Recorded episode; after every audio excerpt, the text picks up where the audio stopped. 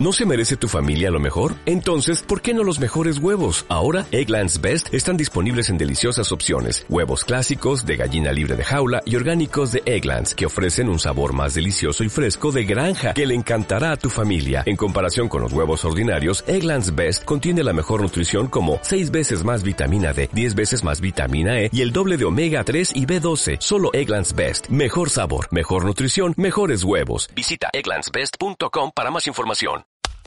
Dogout Río Platense.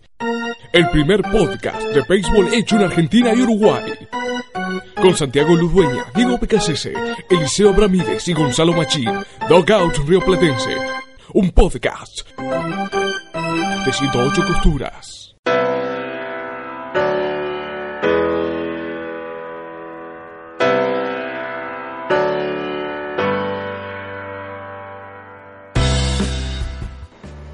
Bienvenidos a todos a un nuevo episodio de Dogout Río Platense, un podcast de 108 costuras. Santi Ludueña es mi nombre y acá estamos con un nuevo campeón, con un equipo que en estos últimos años ha acostumbrado demasiado a festejar. Incluso venía una sequía, claro está, de muchísimos años sin ser campeón, desde que Babe Ruth pasó a los Yankees. Estamos hablando, claro está, de los Boston Red Sox que obtuvieron su cuarto título en 15 años más o menos. Que arrasaron contra los Dodgers, una serie que bien pudo haber sido barrida si es que eh, cuando fue el partido de la gran jarra de café del sábado anterior no hubiesen cometido aquel error que le posibilitó a los Dodgers seguir con vida, aunque solo por 24 horas porque al partido siguiente se terminó liquidando la cuestión en Los Ángeles. Los Red Sox ganan un nuevo anillo y la verdad con muchísima contundencia. Pero antes de entrar con ello, claro está, saludamos a nuestros compañeros. Tenemos a Diego Vicasese como siempre, ¿cómo estás? Hola Santi, buenas noches, un saludo para Gonzalo y para Eliseo. Así es, eh, me parece que, Boston es el, justo campeón, el, el, mejor equipo en temporada regular y demostró lo propio en, en postemporada y en la Serie Mundial. También tenemos a Eliseo Ramírez. ¿Cómo estás, Eli? Que está un poco averiado. Así es, un poco complicado, eh, pero muy contento de estar grabando ya con, con, la temporada terminada, aunque se siente un poco de, de vacío ya sin, sin el béisbol semana tras semana, pero, pero contento con, con poder juntarnos a, a, hacer un poco un repaso de, de lo que fue la, la Serie Mundial. Y bueno, y tenemos otra vez a Gonzalo Machín que se repite la misma situación que el año pasado, pero la verdad, ¿te esperabas algo parecido a lo que pasó con Houston o, o ya dijiste, bueno, hay que ver si el milagro? Muchas gracias, Santi. Creo que, que la situación este vez era mucho más complicada que contra Houston. Creo que el año pasado teníamos un mejor equipo, pero bueno, afrontando nuevamente y con los Texas Rangers haciendo catarsis de los equipos que perdieron dos veces seguida la Serie Mundial. Bueno, eh, ahora ya nos metemos de lleno en lo que fue esa serie, lo habíamos dicho. Houston, perdón, mejor, mejor dicho, Boston no le dio ninguna chance, bueno, anteriormente a Houston, el que llegaba con como campeón, eh, y ahora con los unos Dodgers que aguantaron hasta donde pudieron. Mucha contundencia por la escuadra dirigida por Alex Cora, que se puede decir que es su segundo título consecutivo, considerando que estuvo el año pasado en Houston, si no me equivoco, ¿no, Diego? Sí, fue el coach de, de banca de los Astros, exactamente, Santi.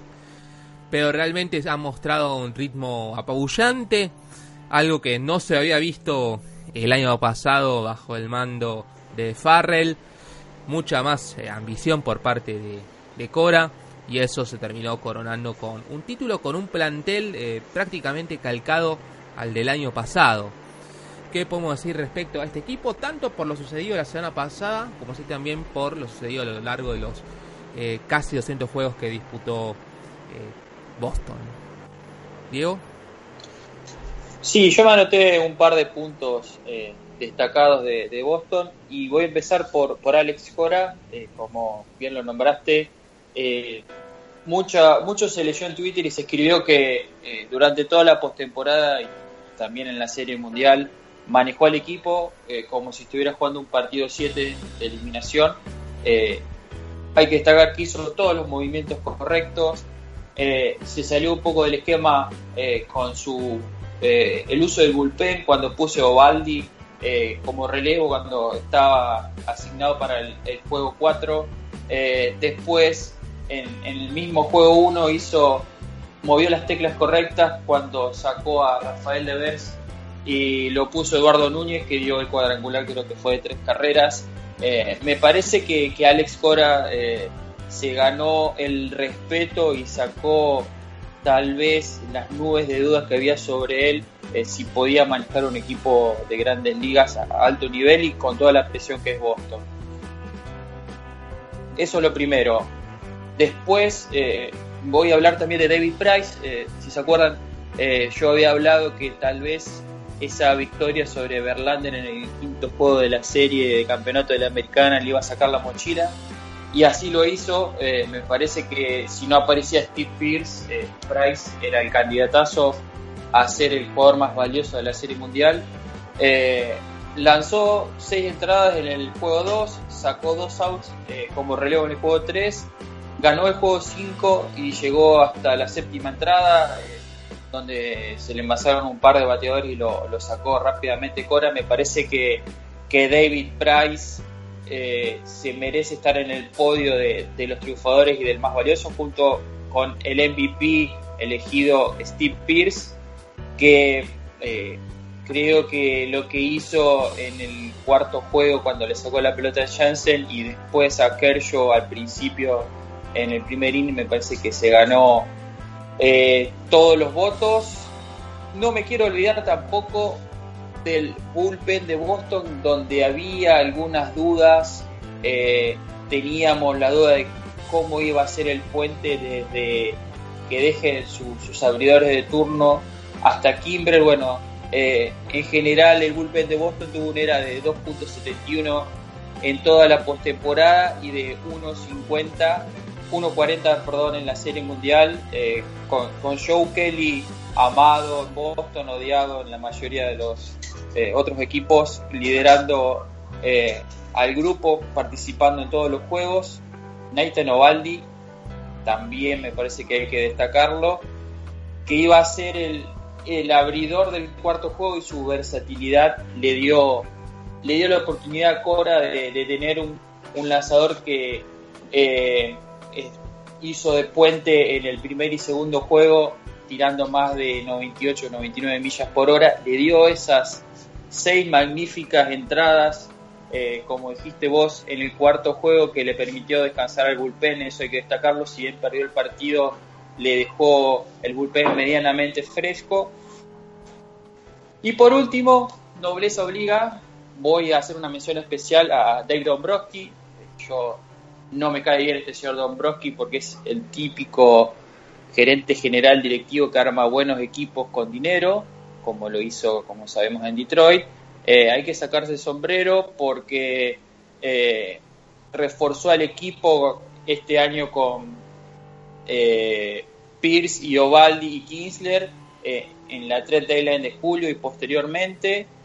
Lo trajo a Sale, lo trajo a Kimbrell, contrató a JD Martínez. Eh, creo que eh, hay que darle mérito, eh, tengo que darle personalmente el mérito a Dave Dombrowski porque armó un, un, muy, muy competitivo equipo, está, bien, con dinero, con mucho dinero porque es el segundo, la segunda nómina más alta de grandes ligas, los Red Sox, pero creo que, que, se merece alabarlo, por así decirlo. Eliseo. Sí, primero que nada quería empezar también por Cora, aprovechando lo, que decía Diego sobre, sobre el manager de Boston. Llegaba con muchas dudas, especialmente el bullpen de los Red Sox, y creo que ahí fue muy importante el uso que hizo en toda la postemporada de, abridores que quizá estaban a, dos días o tres de su, de su siguiente apertura para que les lanzara una entrada, porque en definitiva sus abridores eran eh, lo más fiable, quizás podamos decir. David Price no era fiable en principio en postemporada, se fue convirtiendo en, en alguien fiable con el correr de los partidos. Eovaldi quizás eh, había empezado muy bien en su llegada a Boston, después había tenido algunos, eh, algunos altibajos, pero creo que eso fue muy importante para usar de cierta forma la, menor cantidad de, relevos posibles, porque en definitiva si se hablaba de que el bullpen era un poco una duda, creo que tiene que ver con que tenía varios brazos eh, que no eran confiables en el bullpen, como es el caso de, bueno, que, no eran confiables o por lo menos no eran confiables para él, con más o menos motivos, pero no importa, porque si, si un manager no los va a usar, no importa que lo tenga ahí, no importa cuán bueno pueda hacer. Pero, por ejemplo, Drew Pomeranz, Keith Embry, eh, prácticamente no, no vieron acción. Eh, entonces, usando a sus abridores, acortó la necesidad de usar eh, la menor cantidad de relevos posibles y terminó apoyado en Ryan Brazier, que quizás fue de mayor a menor, pero pero tuvo una muy buena postemporada. Y de Matt Barnes y por supuesto especialmente del mencionado antes Joe Kelly. Creo que eso en lo que respecta a, a Cora. En lo que respecta a Price, eh, también quería agregar algo, un poco una quizás una, una reivindicación podríamos decir, porque siempre se hablaba de sus dudas eh, en postemporada, repleto de malas salidas, no había tenido victorias no solo él no había, tenido alguna victoria, sino que eh, en los partidos en los que se fue sin decisión, en sus primeras 10 u 11 aperturas de postemporada, ninguno de los partidos había terminado siquiera con victoria para su equipo, por más que la victoria fuera en, manos de algún relevo. Eh, pero no hay que olvidar que David Price hace ya una década subió a, eh, al roster de, de los Tampa Bay Rays, equipo que lo eligió en el draft de 2007, eh, a mitad de septiembre y, en solamente cinco salidas eh, en temporada regular se terminó ganando un lugar en un roster de temporada con 22 años y terminó siendo el cerrador de, un Tampa que, que, terminó llegando a la Serie Mundial, donde cayó con, los Phillies eh, en aquel momento. creo que más que lo que tenía que ver con su sus cuestiones en postemporada creo que venía más que nada con, su cuestión de, estrella. Eh, eso era lo que venía siendo un tanto complicado. Eh, se saca sin duda esa mochila, como, como decía Diego. Creo que eso para destacar del lado de, de Boston y también la, la profundidad de un, de un roster y que quizá eh, nombre por nombre, lo que quedaba en el banco en cada juego era menos que la profundidad que tenían los papeles eh, Los Ángeles. Creo que por eso vale más eh, los grandes movimientos que hizo Cora, porque en definitiva eh, han bateado poco algunas figuras, especialmente resalta el nombre de Mookie Betts, y, sin embargo, pese a eso, Boston pudo sacar adelante la serie y, entre comillas, con, relativa facilidad, teniendo en cuenta las circunstancias. Gonza. Bueno, la verdad voy a arrancar por describir un poco la Serie Mundial. Creo que desde que miro béisbol hace ya unos 4 o 5 años es de las series mundiales con menos emociones a nivel general que he visto. Eh, lejos está de la de Giants Royals, aquella que termina con la salida de Garner. Pero en general el único partido, por decirlo atractivo, eh, sacando de 18 entradas del juego 3, fue el juego 4 donde los Dodgers tomaron la ventaja de 4-0 con una salida impecable de Wilker Buehler. Y en la octava entrada se desploma el equipo y termina perdiendo 9-6 contra, contra un equipo de Red Sox que sacó sus mejores bates y la verdad hizo lo que quiso con el bullpen de, de Dodgers, unas, una una decisión criticable el tema de Kenny Jansen, a veces sacándolo a tomar 4 o 5 outs, que para mí a veces era innecesario teniendo un par de brazos que quizás no confiaba tanto, pero bueno, podría haber manejado el bullpen de otra manera en esas situaciones. Y los Dodgers traían récord de 54-0 hasta ese partido cuando ganaban por al menos cuatro carreras en cualquier parte del partido. Y terminó siendo la, primera vez en toda la temporada que pierden de, esa manera, dejando cuatro carreras de ventaja eh, a la deriva. Y después un juego 5 que ya casi todos adelantaban lo, lo que iba a pasar, que un Boston que salió a matar a Kershaw lo más rápido que pudo, eh, le dieron bate, le dieron jonrón en el primer picheo, eh, no, perdón, eso fue a David Price, le dieron también un jonrón a Kershaw en la primera entrada, Steve Pierce intratable contra Kershaw y en lo que fue la serie, por algo se llevó el MVP, y después el resto de la serie tuvo algunas eh, partes donde los Dodgers pudieron, pero nunca estuvieron a la altura de Boston Red Sox, merecidos campeones, 119 victorias y destacar la actuación de Alex Cora a lo largo del año. Igualó a Ozzy Jane como los únicos managers latinoamericanos en, tener anillo de serie mundial, así que sin duda destacable la, la actuación de Red Sox este año y una serie mundial que como te decía al principio me dejó un gusto amargo porque estuvo un poco falta de, de emociones, pero no deja de ser la mejor época del año, octubre, para el béisbol. Bien, así que... De... ¿Sí, Eliseo? Perdón, Santi, solo eh, agregar las 119 victorias que bien mencionaba Gonza, eh, convierten a Boston en el segundo equipo con más victorias en ser campeón, eh, contando temporada regular y, toda la postemporada después de los Yankees de 1998 que lo hicieran con 125 victorias. Hay que tener en cuenta para este dato, por supuesto, que hasta 1969 eh, la postemporada solamente la componía la Serie Mundial. en 1969 empezó a existir la Serie de Campeonato y en 1981, si no recuerdo mal, la, Serie Divisional, lo cual hace que también sean más partidos de postemporada, pero eh, uno de los equipos con más victorias eh, en temporada regular en poder lograr también la, la victoria de Serie Mundial. Bueno, creo que nadie tiene nadie más para agregar al respecto con este. Yo sí, yo sí. Sí, bien, bien ahí saltando. De los No, no, yo me anoté algo de Los Ángeles. yo tengo los Dodgers, sí. Dale, sí. Del árbol, del árbol caído. Y sí, dale. Bueno, Kershaw 0-2, 7,36 de era no pasó de la cuarta entrada eh, en el primer partido. Bueno, Chris Sale tampoco me parece que eh, los dos abridores, creo que todo el mundo eh, esperaba mucho de ambos, pero sobre todo la mayoría de la gente esperaba que Kershaw brille y, y bueno, no, no pasó eso. Después, del otro lado, en la parte ofensiva, Los Ángeles .080 de bateo, de bateo colectivo, 16 carreras anotadas. Cody Bellinger, 0.63 eh, desde promedio de bateo en toda la serie y un hit. No jugó en los primeros dos partidos, o no entró de titular, mejor dicho. Eh, Manny Machado, 0.182 de promedio, 4 hits.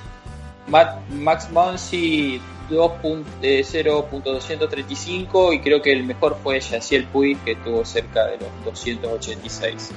Eh, muchos le criticaron y creo que tal vez fue la gran diferencia eh, entre Cora y Dave Roberts es que Alex Cora se salió del molde de lo que venía haciendo y Dave Roberts no.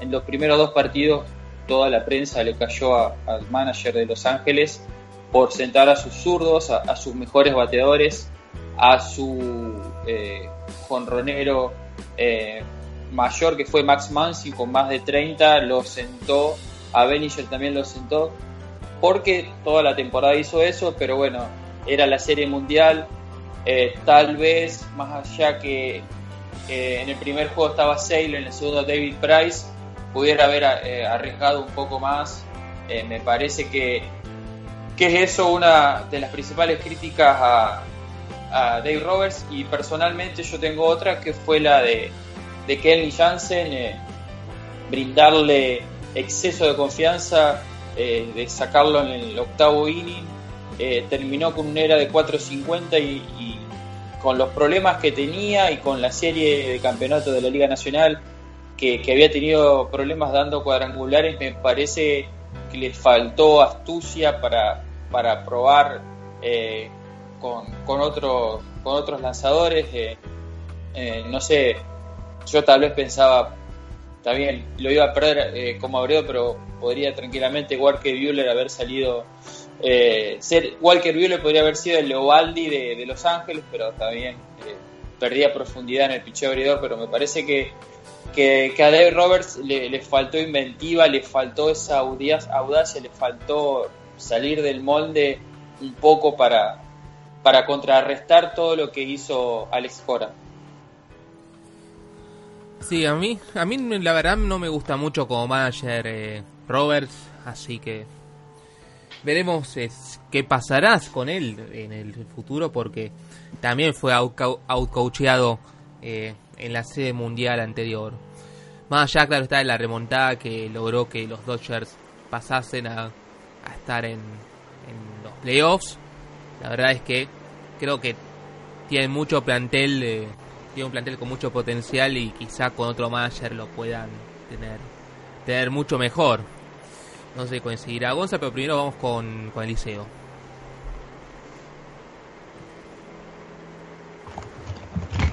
Yo quería empezar, eh, con, ya que, Diego hablaba de, Clayton Kershaw, eh, unos números que creo que se venían viendo ya en realidad antes de, la postemporada, pero terminada la Serie Mundial, viendo el efecto que, sin duda creo que tuvieron también en, la postemporada en general, más allá de su muy buena salida del primer juego contra Atlanta, el único que lanzó en esa serie, y el segundo juego contra Milwaukee, es eh, la siguiente.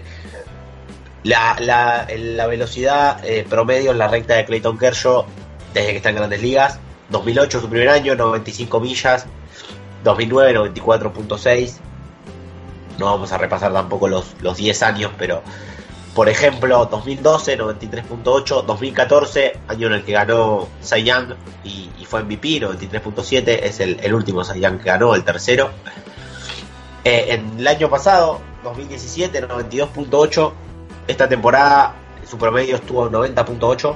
Eh, llama la atención quizá porque sabemos que solamente tiene 30 años, pero también es cierto que ya tiene eh, encima 2000 innings de, grandes ligas. Quedará a ver si, si es un, problema que, que, continúa la temporada que viene, porque si, si eso es así, vamos a ver un Kershaw distinto. Seguirá siendo un excelente lanzador, pero quizás eh, ya no será eh, el mismo nivel de dominio o tendrá que reinventarse con quizá eh, una mejoría en sus, en sus demás picheos. Sabemos que su slider siempre ha sido excelente, quizá esta temporada también ha tenido inconvenientes por ese lado, pero sin dudas es algo que, preocupa a, a Kershaw y a los Dodgers. eso por un lado. ya yendo a, a lo que era un poco la serie, creo que Dave Roberts repleto de errores, creo que lo hemos hablado ya el año pasado, en series anteriores, muchas veces ha terminado en definitiva, entre comillas, salvado por el equipo también, el nivel de equipo que dirige, pero creo que eh, en el juego 4 eh, se lo criticó quizá por, por demás, eh, a ver, creo que el error en realidad más grande es traer a Ryan Matson venía malas salidas en los dos primeros juegos. La primera, el mismo Matson habló de que eh, cuando entró en calor no, se sentía de todo, del todo preparado, que definitivamente también es un error de su manager que, tarda entonces en, ponerlo a calentar. Eh, en la tercera, en el tercer juego tuvo una salida solamente dos picheos, un pateador, lo retiró con un con Ronnie al cuadro, si no, si no recuerdo mal. Eh, lo trajo en el cuarto juego eh, cuando tuvo que sacar a, Rich Hill, de excelente tarea. Pero creo que, fuera de eso, incluso cuando Matson sale el juego seguía 4-3 y, fuera de eso la, crítica ya, ya no parece tan razonable, creo, por dos cuestiones. Una es que sí, trae a Kelly Jansen, eh, pero creo que no hay que pensarlo como que trae a Kelly Jansen para 5 outs. Trae a Kelly Jansen en un momento crítico. eh, es lo que necesita o lo que pretendía es su mejor lanzador sacándolo de ese momento crítico. Después quedaría a ver si en el noveno eh, tenía más carreras de ventaja o si le tocaba dejarlo y, y, después hay que ver por supuesto que iba a decidir en el caso de llegar con ventaja al noveno y que, y que se volviera a complicar eh, Kelly Jansen. Eh, podemos en el momento pareció un error porque uno pensaba en por qué no Pedro Báez, después supimos que Pedro Báez no estaba disponible, eh, así como tampoco lo estaba eh, Alex Wood, si no recuerdo mal, por lo cual creo que a veces se nos ha hecho un poco costumbre criticarlo a Roberts, muchas veces con razón, pero creo que no hay que dejar de decir que traer a todos tus relevos y que ninguno sea capaz de sacar out, que a todos les den contacto duro y hit y jonrón y una carrera atrás de otra, ya es algo contra lo que un manager realmente no tiene nada por hacer. Porque creo que el error más grande es lo trae a Matson, si no recuerdo mal, Matson deja el juego 4-3. Eh, y después de eso, sí, Kelly Jansen puede ser mucho pedirle 5 outs. Pero a Kelly Jansen no tendría que ser. Si fuera mucho pedirle 5 outs, Kelly Jansen tendría que haber tenido problemas para sacar su tercer, su cuarto su quinto out. Pero no el primero o el segundo, los cuales fue prácticamente incapaz de sacar. Entonces creo que si bien, eh, si la estrategia, quizá la estrategia pensada en el largo plazo, en la octava y en la novena, eh, o en la séptima también, no, no, estaba bien pensada, creo que eso no quita que, que en realidad Jansen no hizo ni la primera parte de su tarea y el resto del bullpen vino, entró y fracasó estrepitosamente en su tarea que era sacar out, mantener una ventaja, mismo ya cuando la ventaja estaba perdida, tratar de mantener esa desventaja lo más corta posible. Creo que realmente ahí el bullpen es el que en definitiva pone el partido muy lejos para, para los Dodgers. Y, y después ya en el quinto juego no, no se notó equivalencia en ningún momento, igual que en los dos primeros. Creo que el tercero y el cuarto fueron los que podrían haber puesto la serie eh, muchísimo mejor para los Dodgers, porque Boston tenía mejor equipo, eso estaba claro. Eh, no tanto como se terminó viendo en la cancha, creo. Eh, en definitiva, los bates de los Dodgers estuvieron muy por debajo de lo que se esperaba, incluso cuando la serie contra Milwaukee también lo estuvieron. Pero creo que ese cuarto juego es el que le podría haber permitido a Los Ángeles inclinar la balanza, quizá incluso a su favor. Más allá de que tenía que ganar ese quinto juego en casa y después viajar a Boston. Eh, es cierto que cuando terminó el tercer juego, creo que lo que todos pensamos fue: está mejor parado Los Ángeles, porque tiene mejor parado el bullpen de lo que lo tiene Boston para jugar mañana. Y era cierto, y, y tenía un abridor fiable como Rich Hill. Boston tenía que poner a Eduardo Rodríguez, quien termina recibiendo el cuadrangular, quizás en un bateador de más que le deja Cora, eh, pero en definitiva no tiene tampoco una pésima salida. Rich Hill dio incluso más de lo que uno podía esperar, no por calidad, sino por tiempo, porque lo, lo hablamos acá, siempre Rich Hill son 4 o 5 innings, eh, el otro día dio incluso más que eso y, al mismo nivel. Eh, pero realmente creo que la ventaja que todos pensamos después del juego 3 que tenía en, lo, en el descanso que tenía el bullpen de, de, uno y otro equipo no era tal. Eh, en definitiva, porque como dijo Roberts, cosa que supimos después, Pedro Báez no estaba disponible, Julio Urias era el otro. Eh, ahora, ahora lo recuerdo, quien si, si no uno cree que seguramente hubiese venido en el momento que vino Ryan Manson. Eh, Julio Urias que tuvo una muy buena postemporada, pero estaba claro que que aún si estaban disponibles iban a, estar cansados. Pedro Báez lanzó en ese juego, en el juego del viernes, en el juego 3, eh, 26 picheos. Creo que nunca había lanzado al día siguiente, después de lanzar 26 picheos en toda la temporada. Julio Urias, sabemos que el máximo interés estaba en ganar la Serie Mundial, pero Julio Urias eh, volvió a una operación muy complicada, muy joven. Eh, antes de esa operación ya había tenido el año anterior que, que reducir su cantidad de entradas, por lo cual no, no, iban a tomar un riesgo exagerado porque eh, lo estaban trayendo con mucho cuidado y en definitiva era lo lógico. Eh, creo que, que, el error más grande en ese juego 4 es Ryan Matson. Eh, en los primeros dos juegos tiene que ver quizá con la forma de armar el line-up. Y en el quinto podemos decir que saca tarde a Clayton Kershaw, en un momento ya le dan, le dan un cuadrangular, el que es la cuarta carrera, en el séptimo inning, si no recuerdo mal. Después de eso viene un hit por el left y otro hit por el por el right, si no recuerdo mal, dos contactos muy duros, uno de ellos de Rafael Devers y, y lo sostuvo cuando en definitiva no importa cómo se llama tu pitcher, ya cuando todo el mundo le batea, eh, quiere decir que por ese día, al menos por hoy, no tiene nada más que hacer arriba de la placa. Eh, pero realmente, aún pese a eso, si lo hubiese sacado a tiempo, eh, los Dodgers la realidad es que no hicieron nada en, ofensiva en el juego 5 y, en realidad en, casi en ningún juego de toda la serie, solamente podemos decir que, en el cuarto que se pusieron 4-0.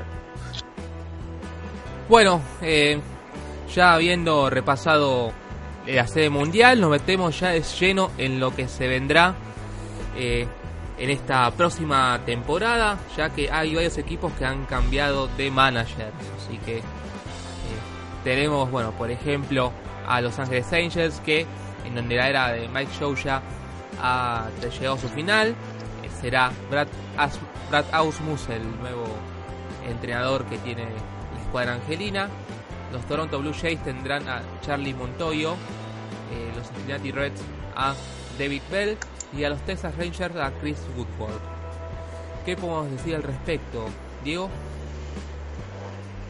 Eh, sobre Asmus, la verdad que me sorprendió. Eh, pensé que tal vez los Angels iban a quedarse con eh, con Eric Chávez, eh, el ex jugador de los Atléticos de Oakland, que estaba en, la gerencia. Eh, el rumor era muy fuerte que, podía ser el ex tercera base, pero bueno, después se fue disipando ese rumor. Es más, salieron notas sobre lo sobre cómo era la selección que era, había un test escrito para los candidatos que eh, lo hacían responder a diferentes situaciones eh, personales, eh, qué decisiones tomarían en juego. Y me parece que Brad Ausmus, si bien empezó bien en Detroit, no terminó de la mejor manera. Creo que es una mejora inmediata a, lo que es Mike Joshua, con todo el respeto que merece este gran manager eh, me parece que Asmus eh, se va a llevar mejor con, con, la gerencia del equipo, con las decisiones basadas eh, en la analítica y el scouting. Es, es, un manager más, más moderno y más acorde a, los tiempos y a lo que están eligiendo las distintas organizaciones para cuando tienen que cambiar su, entrenador. Eh, por parte de Charlie Montoyo, Montoyo, mejor dicho, así como se pronuncia, eh, es un ex entrenador de banca de los Tampa Bay Rays.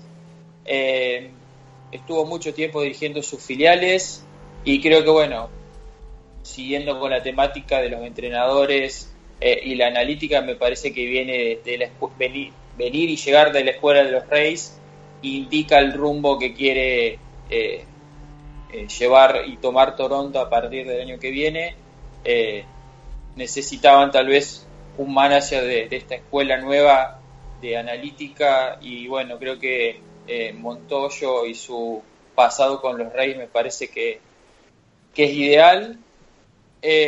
Pasando al manager nuevo de Cincinnati, David Bell, es un hombre muy relacionado con, la organización, dirigió creo que el equipo de AA por, bastante tiempo, el de Louisville.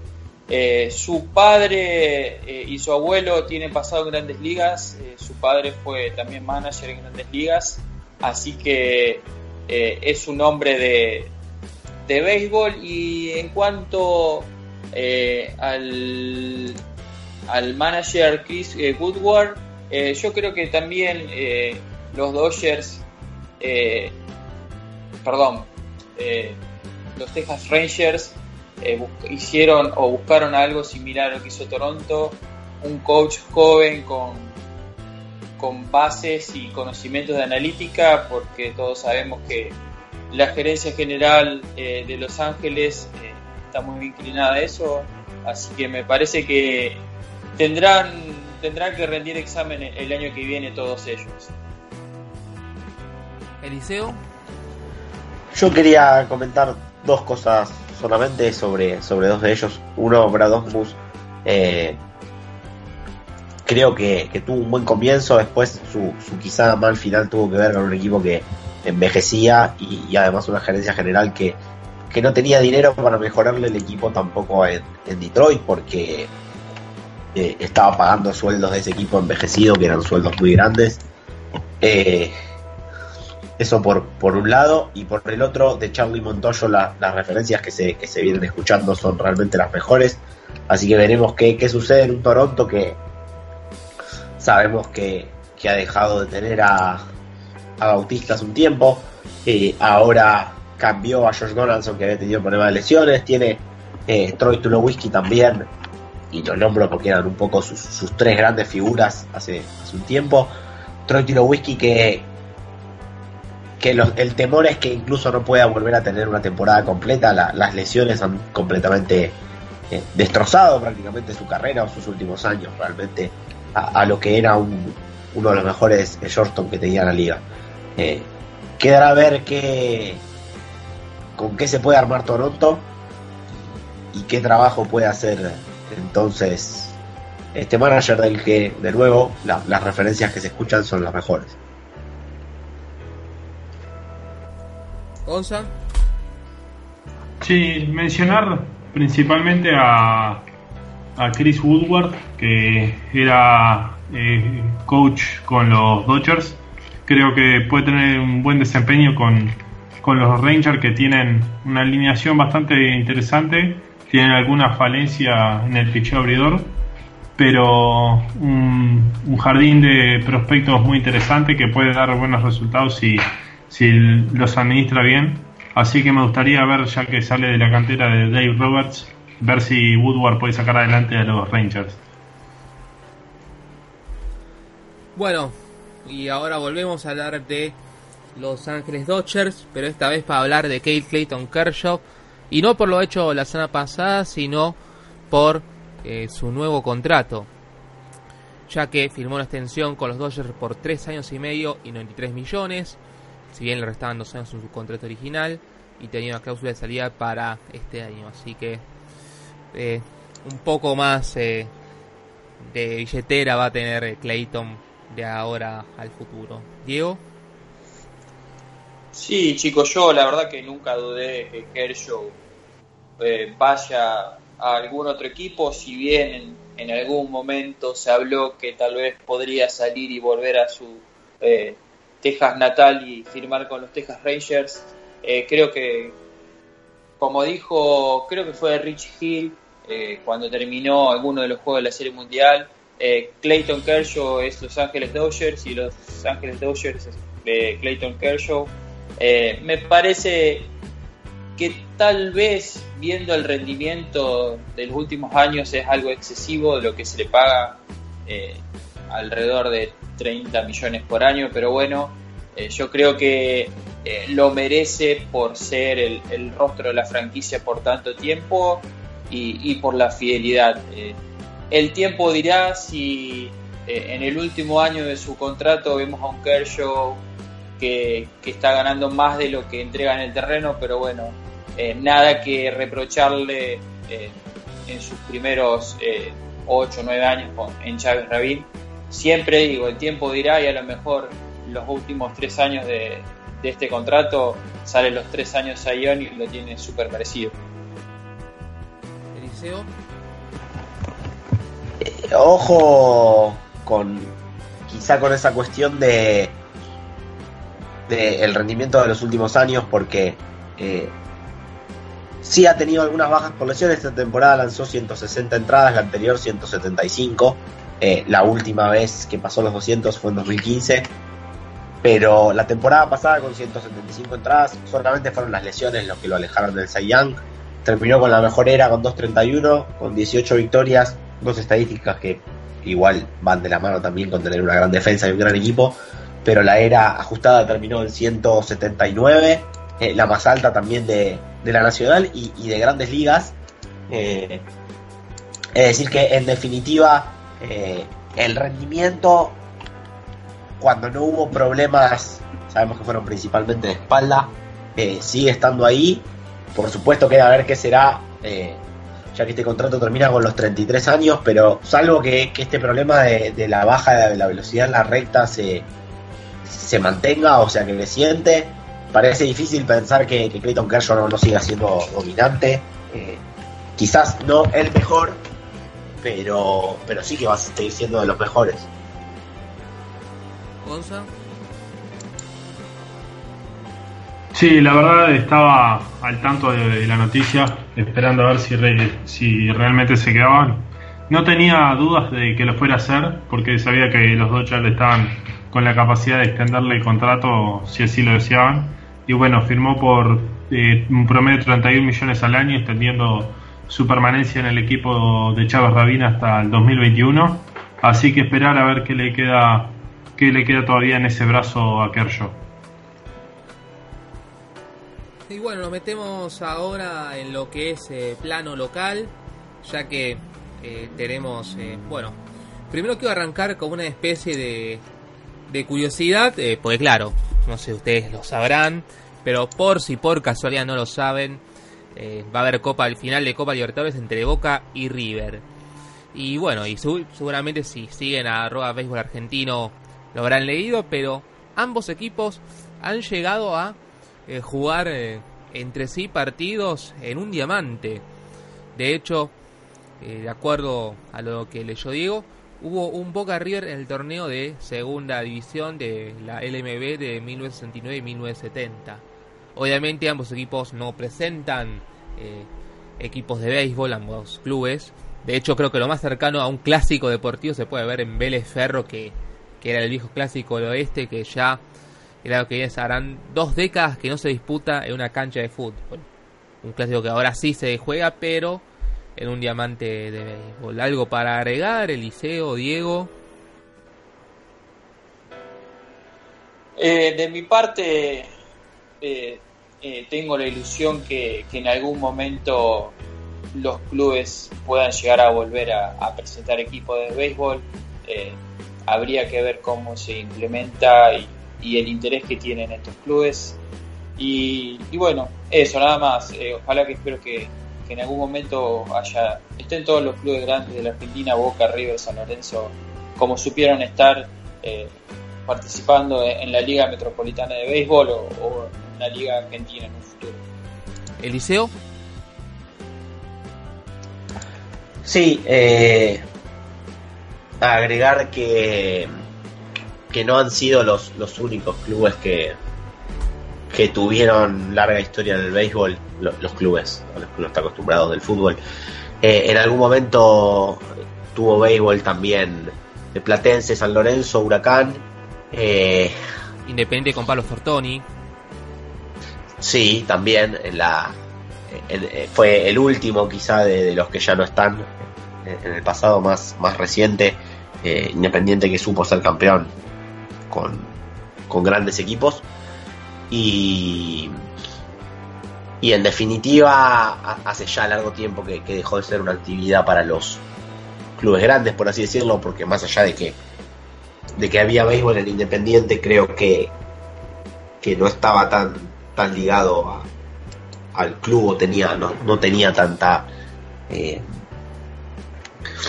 tanta difusión por parte del club como se cree que sí era en el, en el pasado cuando, cuando los clubes también tenían otro, otro rol social. Ahora sí, yendo a lo estrictamente actual, eh, bueno, tenemos eh, la gira de los gauchos que por el momento que tuvieron récord de 2-2-2, es decir que ganaron dos partidos, empataron dos y terminaron perdiendo también otros encuentros contra los equipos de la DSL, de la Liga de Verano Dominicana, de los Caps, Reds, Rays, Indians, Phillies y Braves. Así que una gira que le ha dado mucho rodaje este seleccionado, ahora dirigido por Pablo Leone. Eh, de cara, claro está, el gran objetivo que son los Juegos Panamericanos de Lima. Diego. Sí, eh, la verdad que pude ver poco de los partidos, sí seguí un poquito más eh, los informes diarios que hacen Guido Moniz y, Lucas Montalbetti en, en Gauchos TV, como ellos lo bautizaron.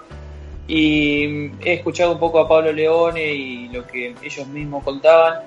Y esta primera semana estuvieron probando los lanzadores, eh, viendo cómo estaban los brazos, eh, tratando de involucrarlos eh, en partidos consecutivos, cambiando un poco, un poco su rol de, de, lo que están acostumbrados acá en Argentina. Y en cuanto al bateo, ayer pude ver un poquito más del partido que, ganaron, creo que fue ante los Phillies o Atlanta. Eh, escuché decir a los chicos que, ya estaban más acostumbrados a, la velocidad de los lanzamientos, que eran todo de 90 millas para arriba. Yo creo que, que eso es lo, más saludable que, los bateadores argentinos que, no están acostumbrados, salvo los, que juegan en, Italia y por ahí algo que ven en la lab, los, locales acá, a, a picheos de 90 millas o cerca de las 90 millas, bueno, eh, creo que enfrentando los equipos de la eh, Liga Dominicana de verano en sus lanzadores con estos jóvenes que, están formando su, su futuro, eh, seguramente 90 millas es lo menos que van a ver. Y, y, además, pensar de que van a estar con con el gerente eh, con el gerente general que es Rolando Arnedo que es el que le, le manda la preparación a cada uno de los jugadores que él los va a tener ahí por dos semanas. Eh, creo que eso es fundamental porque eh, si bien recibe los informes semanalmente de, los entrenadores que tiene en Córdoba, Salta y Buenos Aires me parece que para Arnedo tener a los jugadores diariamente le va a dar un panorama de, cómo están y ver lo que lo que se puede buscar en ellos. ¿Y en el liceo? Sí, sin dudas, eh, una, un gran comienzo de preparación con, un buen tiempo todavía por, por delante de cara, de cara a Lima. Por supuesto que pasa rápido, pero sabiendo que, no es tampoco la, la única idea de grandes de, partidos de, este nivel que, que van a jugar los gauchos creo que, es muy bueno estar viendo ya competencia desde, este momento. Y mientras grabamos nosotros día domingo es, agrego, el día de descanso. Mañana lunes comienza la segunda semana, si no recuerdo mal son, son seis juegos más. Eh, el primero justamente el lunes contra, contra Arizona. Y veremos luego qué, novedades y sensaciones van quedando más allá de los resultados respecto a lo que, a lo que decía Diego de, de cada, de cada rol, de que se va buscando también en, cada rol y en cada jugador. Bien, y ahora, eh, bueno, tuvimos eh, la lab que eh, lo único que le falta es resolver las posiciones finales de los cuatro clasificados, más que nada para el draft, para elegir a los jugadores, que, los equipos eliminados que van a estar formando parte de los planteles eh, semifinalistas. Obviamente el nombre de Listuriaga es el nombre que más alto cotiza, considerando que Pampas quedó afuera de, de, esta, de, estos playoffs. Por lo pronto, el que tiene por ahora el primer pick es Águilas con récord de 11-10. Eh, luego eh, tuvimos a Infernales que tiene 11-8 con dos partidos por jugar. Y hay que ver qué pasa en Córdoba con Cóndores y Falcons, ambos empatados en 13 y 7. Pero así que. Santi, disculpa, te corrijo. El draft eh, de la LAB premia a los equipos mejores ubicados. No es como los drafts de, los deportes profesionales. Perfecto. Así que hasta ahora Cóndores y, y Falcons estarían ahí disputándose quién tiene el pick número uno. Así es, así que una decisión que va contra contramano lo que sucede en los distintos drafts que son los eh, equipos peor eh, eh, clasificados son los que tienen los mejores jugadores y viceversa. Pero es un modelo que sacaron de la liga venezolana y, creo que, que es tal cual así está. Eh, me acuerdo haber charlado con, Wilmer Castellano, el, comisionado de la Liga Argentina, y eh, él me contó que el año pasado eh, uno de los clubes por ahí se le quejó de que por qué el mejor equipo en la clasificación general podía elegir primero y por ende reforzarse con el mejor jugador. Y bueno, y Wilmer me, me contó que le contestó porque eh, así hace que, haya siempre pelea, que, que el mejor quiera seguir eh, eh, arriba de todos y así lograr el, entre paréntesis, el, el refuerzo más valioso para, para la postemporada.